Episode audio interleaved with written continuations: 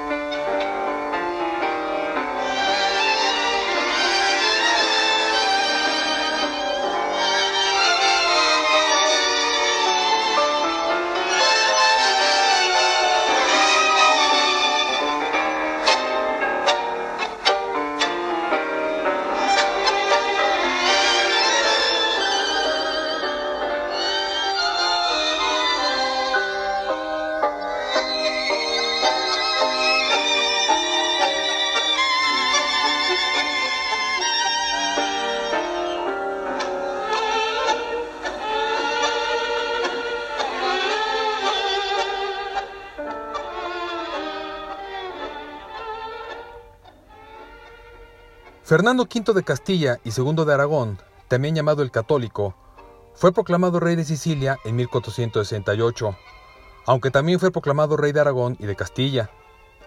Se casó con Isabel de Castilla, lo que provocó una guerra civil en la misma Castilla, entre la gente que apoyaba a Isabel y los de Juana la Beltraneja. Y una vez terminada la contienda en 1479, reinaron conjuntamente Isabel y Fernando, los llamados Reyes Católicos. Fue a ellos a los que Cristóbal Colón presentó su proyecto con nuevas teorías geográficas, pidiéndoles apoyo económico para navegar hacia las Indias por Occidente. Fernando e Isabel ayudaron a Colón en la travesía que culminaría con el descubrimiento de un nuevo mundo, que permitió la expansión de la corona española.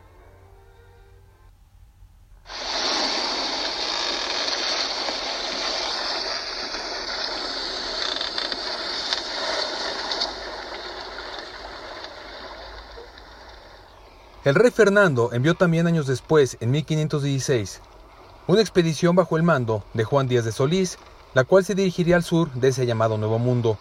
Y después de una muy larga travesía a través del Océano Atlántico, Díaz de Solís descubrió un ancho río que más tarde se conocería como el Río de la Plata, tomando posesión en nombre de la corona española. Esa expedición fue atacada por los indígenas que habitaban en ese lugar, entre los que predominaban los indios charrúas, además de los genoas, los minuanes, los boanes, los arachanes y los chanais, habían descubierto las tierras de lo que más tarde se conocería como la República Oriental del Uruguay. Cuatro años más tarde, en 1520, el navegante Fernando de Magallanes llegó al Río de la Plata y desde ahí se podía divisar un cerro, el cual al ser avistado por el vigía del barco español, gritó con todas sus fuerzas, Montevide Eu, que quiere decir un Montevillo. Justamente en ese lugar años más tarde se fundaría la ciudad de Montevideo. En la etapa de la colonización, Uruguay recibía el nombre de Banda Oriental, y durante dicho periodo, allá por el año de 1680, se establecieron en la zona meridional colonos portugueses, y tuvo que pasar más de un siglo para que los ingleses protagonizaran invasiones en el Río de la Plata, configurándose así la Banda Oriental como una plaza colonial sumamente deseada por españoles, por portugueses y por ingleses.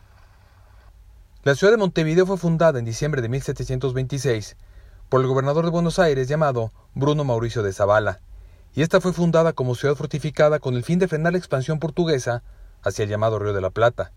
Y durante este periodo colonial, las ideas de independencia fueron tomando forma en una población con una gran conciencia de nación alejada del yugo colonial.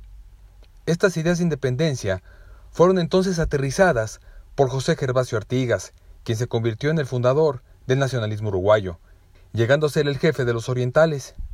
Y así en el año de 1810 sucedió un acontecimiento crucial con la Revolución de Mayo, durante el levantamiento de las provincias del Río de la Plata, y más tarde, el 28 de febrero de 1811, un contingente de revolucionarios comandados por Pedro José Viera decidió emprender las primeras acciones revolucionarias contra las autoridades españolas de Montevideo. Tras Artigas, como bastión, marchó todo un pueblo, conformando el ejército artiguista que obtuvo su más importante victoria militar contra los españoles en la llamada Batalla de las Piedras el 18 de mayo de ese mismo 1811. Además de las luchas contra los españoles, se abrieron nuevos frentes contra los portugueses, que invadieron el territorio uruguayo, y así en 1816, y con base en presionar al ejército artiguista y entre triunfos y fracasos, triunfaron las tropas de Portugal en enero de 1820. Durante la época de dominio portugués hasta 1828, el territorio de Uruguay recibió el nombre de provincia cisplatina. José Gervasio Artigas, aquel que un día fue llamado el protector de los pueblos libres, decidió entonces abandonar ese liderazgo militar y civil el mismo año en el que los portugueses derrotaron a sus tropas, y después de muchas desavenencias con sus aliados, se exilió en Paraguay en donde murió el 23 de septiembre de 1850. El 19 de abril de 1825 se llevó a cabo el desembarco de los llamados 33 Orientales, bajo el mando del jefe artiguista Juan Antonio Lavalleja, y su unión con los patriotas que les esperaban, enarbolando su bandera de libertad o muerte, marcó el inicio de una victoria que culminó con la declaratoria de independencia el 25 de agosto de 1825, y este proceso independentista concluyó con la constitución del Estado Oriental del Uruguay el 8 de octubre de 1828 tras la firma del tratado en el marco de la Convención Preliminar de la Paz. El 18 de julio de 1830 se juró la primera constitución de la República, siendo el general Fructuoso Rivera el primer presidente constitucional de Uruguay. El siguiente presidente fue Manuel Oribe, uno de los jefes de los 33 orientales, y ambos líderes constituyeron los orígenes de los partidos Colorado y Blanco, conformando así el origen del sistema político uruguayo. Los guaraníes dieron origen al nombre de Uruguay. Se conoce que la palabra proviene de la lengua aborigen guaraní. Existe también otra teoría que dice que el nombre significa río de los pájaros pintados. Más tarde, la Constitución de 1918 sería la que consagraría el nombre actual del país, el de República Oriental del Uruguay.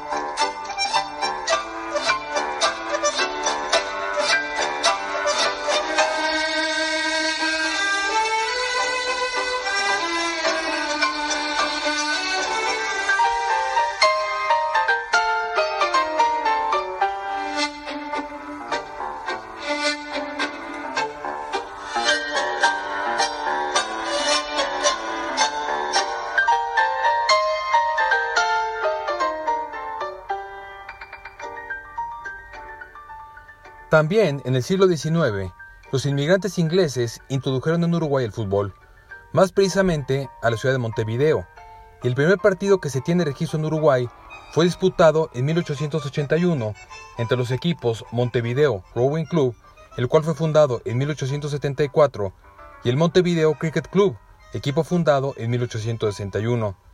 Sin embargo, ambas instituciones eran polideportivas, el primer equipo uruguayo que se dedicó solamente al fútbol fue el Albión Fútbol Club, que fue fundado en 1891.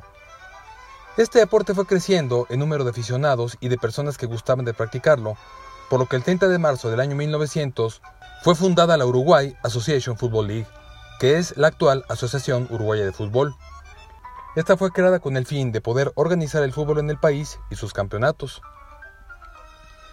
A inicios del siglo XX, el fútbol comenzó a llegar al resto del país, esto por medio de los obreros del ferrocarril y también de algunos residentes británicos, y de esos años son los equipos San José Fútbol Club, el Guadalupe en Canelones, el Mercedes Fútbol Club y el Club Atlético Ideal Santa Rosa. El club más antiguo del fútbol del interior del país, hoy vigente, es el Melo Wanderers Fútbol Club. Con el paso de los años, el fútbol uruguayo se fue dividiendo en dos, el fútbol de Montevideo y el fútbol del resto del país. Por su parte, la selección uruguaya de fútbol disputó su primer partido el 16 de mayo de 1901, esto en Montevideo, frente a Argentina, partido que los uruguayos perdieron por tres goles a dos. Este partido fue el primero que se jugó a nivel de selecciones fuera del territorio del Reino Unido. El 13 de septiembre de 1903, la selección de Uruguay logró su primer triunfo internacional, ya que derrotó de visita a los argentinos por idéntico marcador al primero, tres goles a dos, partido que se disputó en el campo de la Sociedad Hípica Argentina. Cabe destacar que por problemas en el seno de la Asociación Uruguaya de Fútbol, el equipo uruguayo fue representado en su totalidad por el plantel del Club Nacional de Fútbol. Los años pasaban y la calidad de los jugadores uruguayos crecía, al grado de que en el año de 1916 la selección charrúa se consagró como campeona del primer campeonato sudamericano de selecciones, torneo que se conocería más tarde como Copa América. Y este campeonato, los uruguayos lo consiguieron de forma invicta. Por esos años, los únicos jugadores de color que eran parte de un equipo nacional eran justamente los uruguayos, Isabelino Gradín y Juan Delgado. Fue Gradín quien, además de ser nombrado el mejor jugador del torneo, fue también el campeón goleador. Y esto hizo que la selección chilena pidiera que se anulara el partido debido a la inclusión de los dos jugadores de color. Llegaba la década de los años 20 y fue en estos años cuando la Federación Internacional de Fútbol, la FIFA, durante un congreso en el año de 1924, tomó la decisión de que tomaría a su cargo la organización de los torneos olímpicos de fútbol y que los mismos serían considerados como campeonatos mundiales, por lo que el ganador del torneo olímpico de fútbol sería de forma automática el campeón del mundo.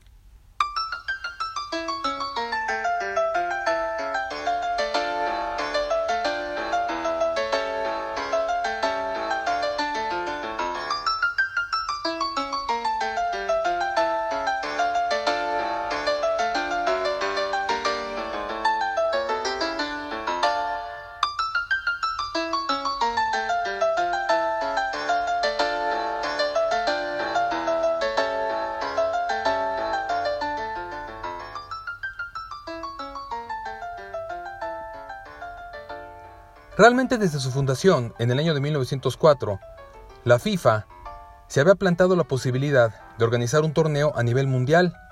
Sin embargo, debido a la falta de recursos y de infraestructura para poder organizar un evento de esa magnitud, fue que tuvieron que pedir la ayuda al Comité Olímpico y ser el organizador de los torneos olímpicos de fútbol. Ese mismo año se llevaron a cabo los Juegos Olímpicos de París y en la disciplina de fútbol participaron 22 equipos y entre ellos se encontraba la selección uruguaya, quien contaba con jugadores de mucha calidad como Pedro Perucho Petrone. Uruguay entonces goleó a Yugoslavia, a los Estados Unidos y a Francia, para después derrotar a Países Bajos en la semifinal y llegar a disputar la final ante Suiza, equipo al que venció por 3 goles a 0. Petrone fue el campeón de goleo del torneo con 7 anotaciones, y así Uruguay ganaba el torneo de fútbol olímpico y por decisión de la FIFA de organizar el torneo, Uruguay se convirtió en la primera selección campeona del mundo. Cuatro años más tarde, el Fuego Olímpico llegaba a Ámsterdam. La decisión de que la FIFA organizara estos torneos causó muchos conflictos, sobre todo por el hecho de que en los Juegos Olímpicos solo podían participar jugadores amateurs, y ya durante esos años muchos futbolistas europeos eran profesionales.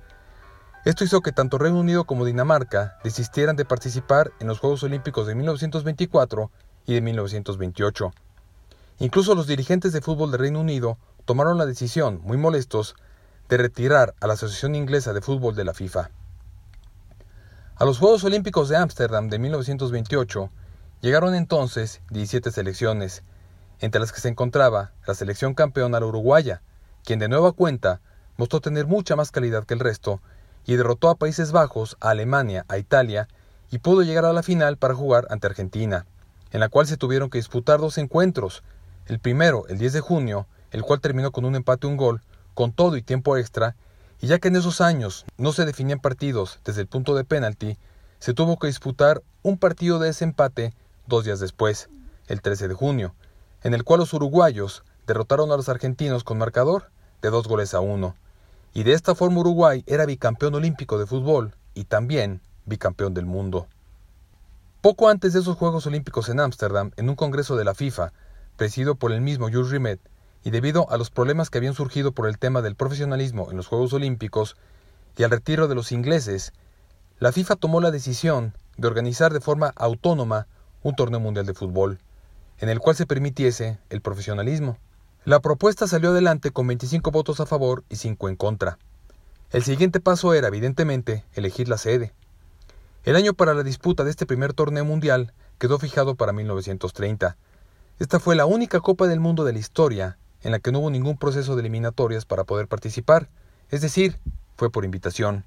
Rápidamente varios países europeos presentaron su candidatura, como fue el caso de Italia, de Hungría, de Países Bajos, de Suecia y de España. Estas, claro, junto a la de Uruguay en América del Sur. Jules Rimet, presidente de la FIFA en esos años, estaba a favor de darle la sede a Uruguay. Coincidía además que Uruguay se encontraría durante los días del torneo celebrando el centenario de la Jura de la Constitución, que fue el 18 de julio de 1830. También Uruguay había conseguido, de forma consecutiva, la medalla de oro en los Juegos Olímpicos de 1924 y de 1928, y tenían además los planes para la construcción de un nuevo estadio, y las autoridades de Uruguay se habían ofrecido para pagar todos los gastos de los participantes. Además, las consecuencias de la Primera Guerra Mundial aún no se habían superado completamente en Europa, por lo que la preferencia por Uruguay servirá también para alentar a la paz mundial. Al ver que probablemente la organización del torneo se le daría al país sudamericano, los países de Europa, que eran candidatos, declinaron esta candidatura y favorecieron a Italia, sin embargo, el discurso del delegado argentino, Adrián Becar Varela, el cual promovió la candidatura de Uruguay, obligó a que Italia retirara su candidatura. Y de esta forma Uruguay fue elegido por unanimidad como sede del torneo, y esto fue confirmado en el Congreso de la FIFA de Barcelona en 1929. Para premiar al campeón, un escultor francés llamado Abel Lafleur creó un trofeo al que llamó la diosa de la victoria, un trofeo de 35 centímetros de altura y de 3.8 kilogramos de peso. Estaba hecho de plata esterlina, chapada en oro, y lápiz lázuli. En los cuatro lados de la base le puso cuatro planchas de oro, sobre las cuales se habrían de escribir los nombres de los ganadores. Era esta una copa octagonal, sostenida por una figura alada que representaba a la diosa griega de la victoria, llamada Nike. Ese trofeo se llamó posteriormente la Copa Jules Rimet. Una vez elegido el país sede, el comité organizador se dedicó a repartir las invitaciones para que se pudieran rellenar los 16 cupos del torneo. Fueron invitados todos los países afiliados a la FIFA, los cuales tenían como fecha límite para su respuesta el día 28 de febrero de 1930. Argentina, Brasil, Bolivia, Chile, Paraguay, Estados Unidos, Perú y México aceptaron la invitación de inmediato. Sin embargo, se presentó un notable rechazo de los países de Europa. Estos argumentaron que su ausencia se debería principalmente a los altos costos que implicaba el viaje en barco a través del Océano Atlántico y la grave crisis económica que había afectado al mundo en el último año. Los uruguayos, con tal de que estas elecciones participaran, se ofrecieron a pagar todos los gastos involucrados y además se comprometieron a compensar a los equipos de fútbol profesionales por la ausencia de sus jugadores. A pesar de esto, la gran mayoría siguió rechazando la invitación y prefirieron asistir a la Copa de las Naciones entre clubes en Suiza. La Asociación Uruguaya de Fútbol envió una carta de invitación directamente a Inglaterra, pero esta rechazó la invitación el 18 de noviembre de 1929. A solo dos meses de que iniciara Uruguay 1930, ningún equipo europeo había confirmado su presencia. Finalmente fueron Francia, Bélgica, Yugoslavia y Rumania los que asistieron a Uruguay. Francia lo hizo debido a la presión ejercida por Jules Rimet. También Rimet solicitó la ayuda al rey Carlos II de Rumania y esto obligó a sus jugadores a participar. Y los belgas participaron gracias a la insistencia del vicepresidente de la FIFA, Rudolf Sweetryers.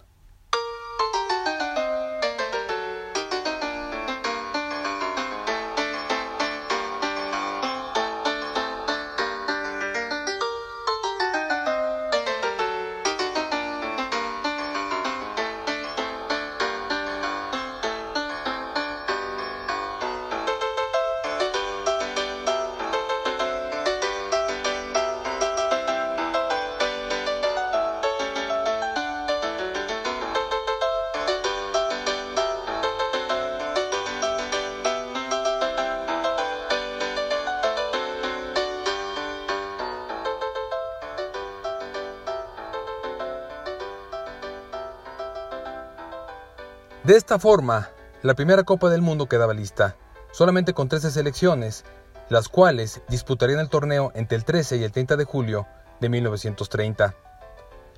La selección de Rumania embarcó en Génova, en Italia, en el barco SS Verde. Los franceses partieron desde la Costa Azul el 21 de junio y los belgas embarcaron en Barcelona, España.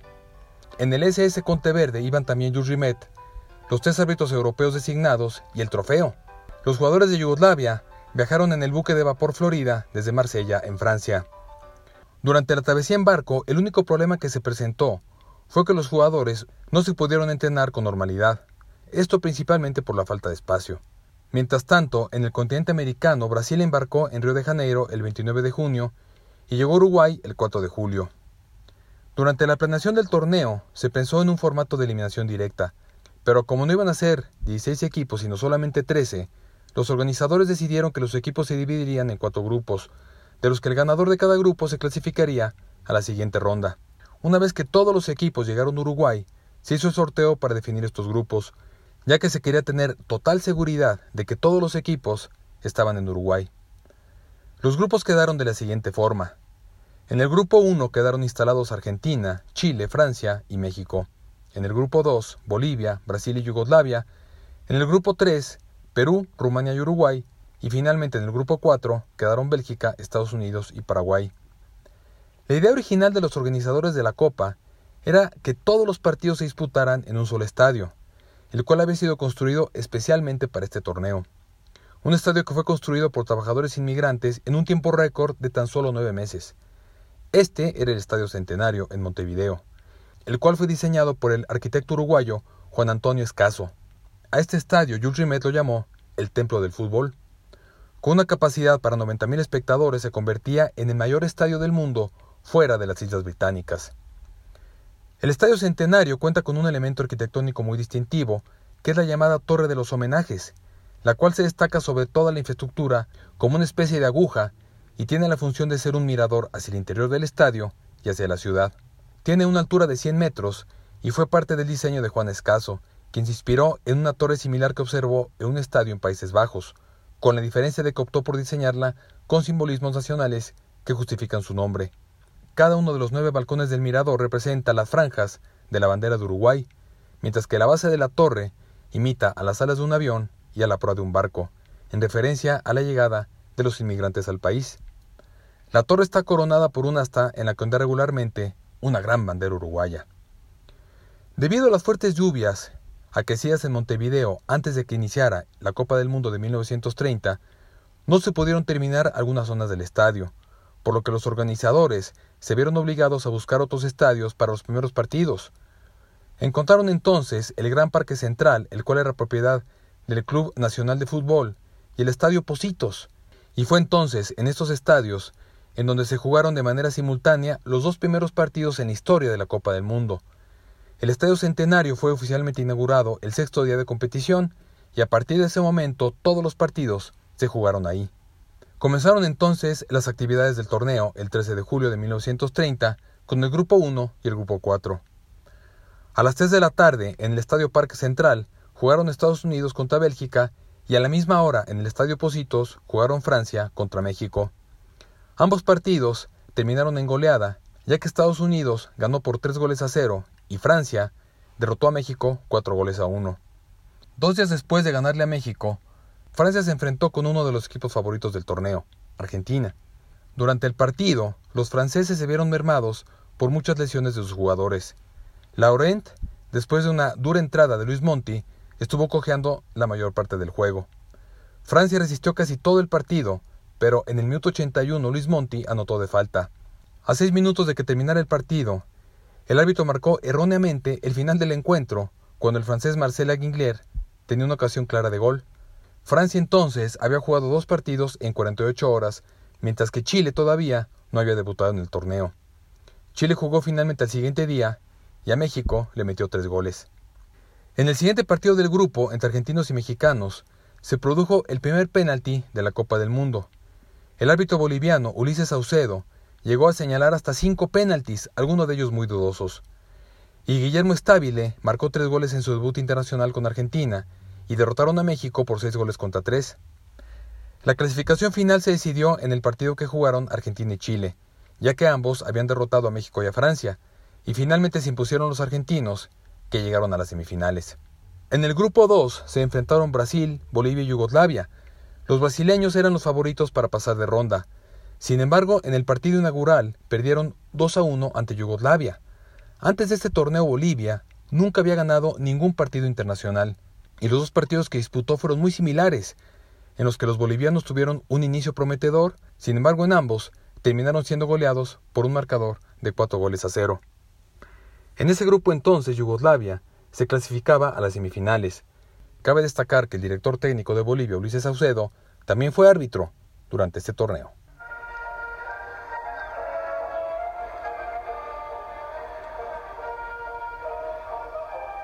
Llegaba entonces la esperada participación del anfitrión y campeón olímpico y mundial Uruguay, esto ante Perú y Rumania.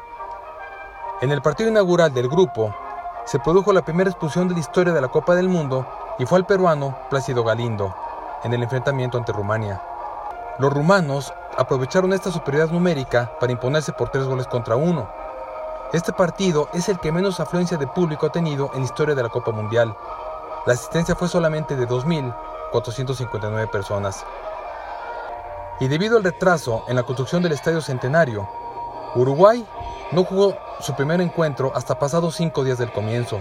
Cuando por fin pudo jugarse, este fue precedido por una gran ceremonia. El equipo uruguayo había estado las cuatro semanas anteriores en un campo de entrenamiento con una estricta disciplina, lo que demuestra el hecho de que el portero Andrés Massali fue expulsado del equipo tras romper el toque de queda para ir a visitar a su esposa. Cien años después de la ocasión de la primera constitución de Uruguay, su selección ganaba en un partido muy parejo ante Perú por un gol a cero.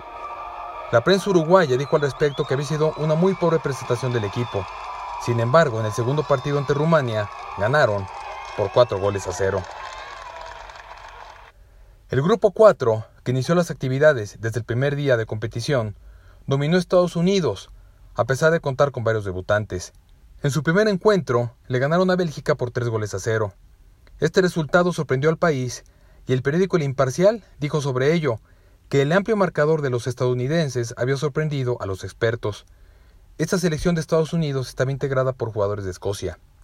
Los jugadores belgas se quejaron del estado del terreno de juego, de las decisiones del árbitro y de que el segundo gol fue anotado en fuera de juego. El segundo partido del grupo se disputó con muchísimo viento y en él se produjo el primer hat-trick, es decir, tres goles anotados por un mismo jugador. Esto fue obra del norteamericano Bert Patenaud ante Paraguay. Hasta el 10 de noviembre del año 2006, se creía que el primer hat-trick en una Copa Mundial había sido obra de Guillermo Stabile de Argentina. Sin embargo, la FIFA admitió en esta fecha que el gol atribuido a Tom Flory había sido realmente obra de Patenaud. En este grupo Estados Unidos se clasificó a las semifinales.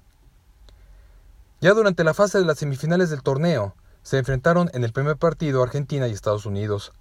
La primera parte terminó un gol a cero con anotación de Luis Monti para los argentinos. Estados Unidos no pudo hacer nada en la segunda parte y fueron derrotados finalmente por seis goles contra uno. En la segunda semifinal jugaron Uruguay ante Yugoslavia, equipo que logró adelantarse en el marcador gracias a un gol anotado por Bujadinovic.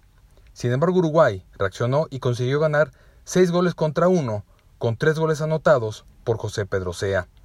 El partido por el tercer lugar no se instauró hasta la Copa Mundial de Italia en 1934, por lo que en 1930 fue la única vez que no se celebró. En algunas ocasiones, ciertas fuentes, como un boletín de la FIFA de 1984, han citado erróneamente que dicho resultado fue de tres goles a uno para Yugoslavia. Es decir, se dice que este partido sí se disputó. Otras fuentes, como un libro escrito por Haider Yawad en el año 2009, citaron el intento de celebración de este partido al cual supuestamente Yugoslavia renunció como queja por el arbitraje en el partido ante Uruguay. Un informe del Comité Técnico de la FIFA en 1986 incluyó una clasificación de todos los equipos que habían disputado una Copa Mundial, en la cual aparece la Copa de 1930, y ahí se puede observar que Estados Unidos está en el tercer lugar y Yugoslavia en el cuarto. Sin embargo, en el año 2010, el hijo de Costa Hatzi, quien fuera jefe de la delegación yugoslava en 1930, anunció que Yugoslavia había sido premiada con la medalla de bronce durante dicha competición y que él mismo y su familia habían guardado esa medalla durante 80 años. Según estos datos, Yugoslavia había obtenido dicha medalla por haber sido derrotada por los campeones en la semifinal. No obstante, el origen y la autenticidad de dicha medalla todavía no son reconocidos. La final de esta, la primera Copa Mundial de Fútbol, se disputó en el Estadio Centenario el 30 de julio.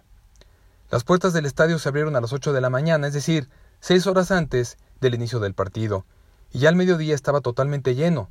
La asistencia oficial registró 93.000 espectadores.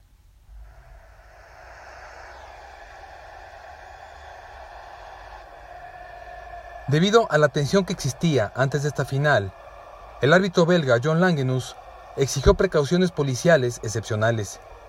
Se estima que entre 10.000 y 15.000 argentinos hicieron el viaje hasta Montevideo para ver la final. Cada equipo quería jugar con su propio balón, por lo que el árbitro lo resolvió lanzando una moneda al aire. La final se jugó con el balón argentino, pero también hay fuentes que aseguran que la primera mitad se jugó con la pelota argentina y la segunda con la pelota uruguaya. El árbitro Langenus aceptó pocas horas antes el encargo de poder pitar en la final, con la condición de que dispusiera de un barco en el puerto una hora antes del silbatazo final, en caso de que hubiera problemas de seguridad.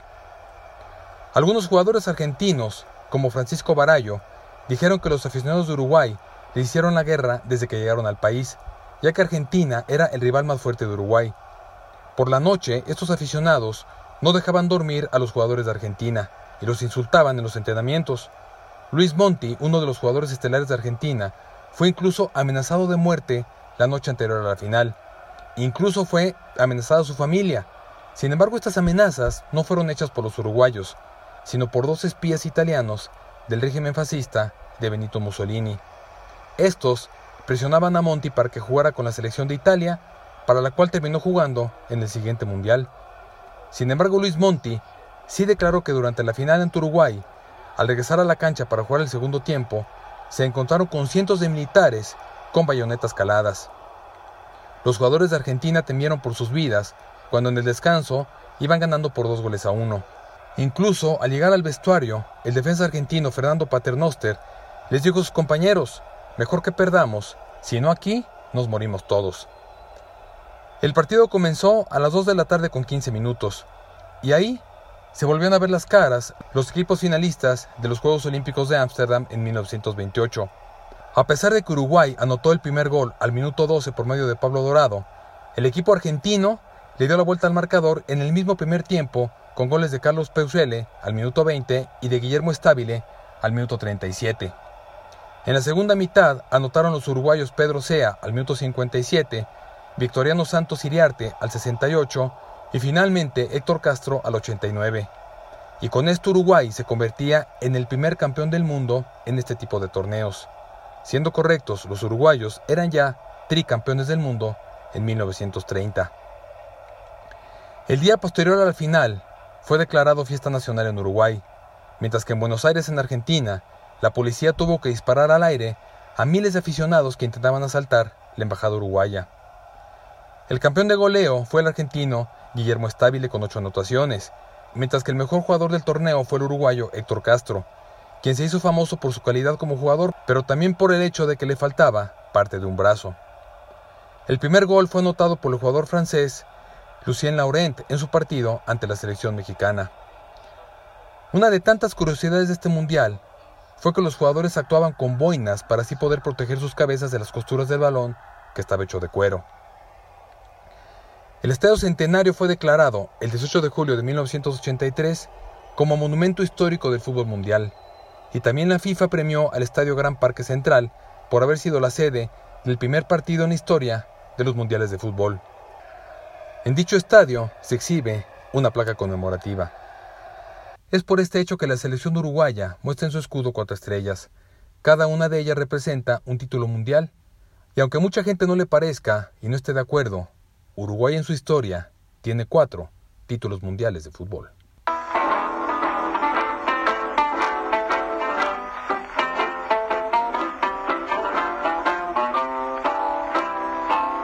Uruguay, raza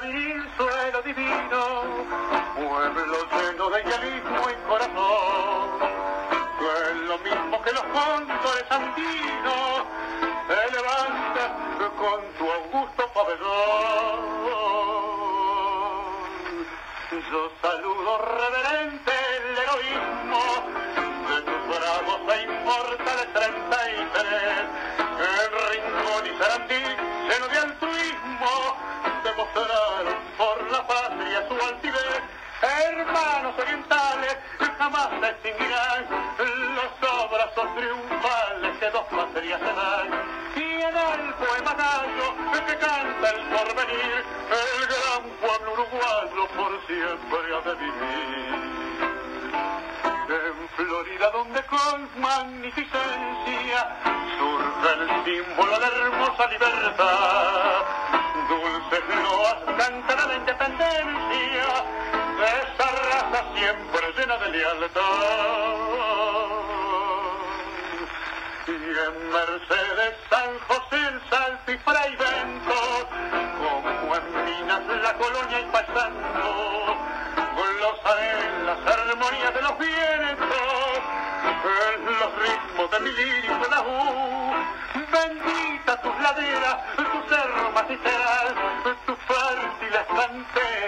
mármol y de cal, tus ágatas divinas, más brillantes que el sol, tus hermosas colinas empapadas de amor.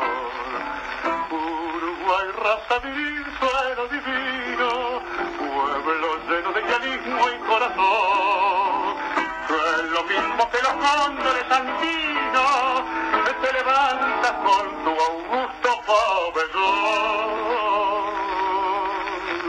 Yo saludo reverente el heroísmo de tus bravos e inmortales y tres. El rincón Sarandí lleno de altruismo demostraron por la patria su altivez.